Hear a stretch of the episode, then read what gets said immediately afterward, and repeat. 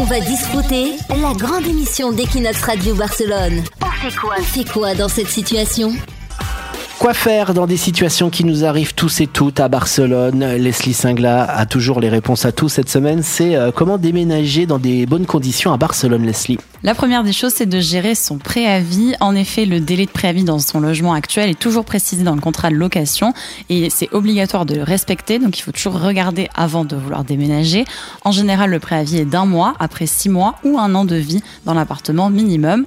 Il faut ensuite choisir sa formule déménagement. Si on a un peu de budget, on peut demander un devis à des entreprises spécialisées. Donc il y a plusieurs options, emballage des affaires, montage, démontage des meubles ou transport. Mais il y a aussi le site Wallapop où des professionnels ou particuliers publient des annonces proposant leurs services.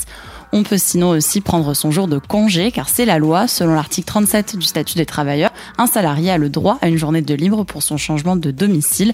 Toutefois, il est préférable de prévenir à l'avance son employeur, et ce dernier est dans le droit de demander un justificatif, donc on pourra présenter le nouveau bail ou le nouveau padron. Il faut ensuite penser à surveiller ses contrats d'eau, d'électricité et gaz et s'assurer que le changement de nom soit correctement effectué derrière. Et enfin, il faudra patienter pour sa caution car un propriétaire a jusqu'à deux mois de délai pour la rendre après la sortie des lieux. On va discuter la grande émission d'Equinox Radio Barcelone.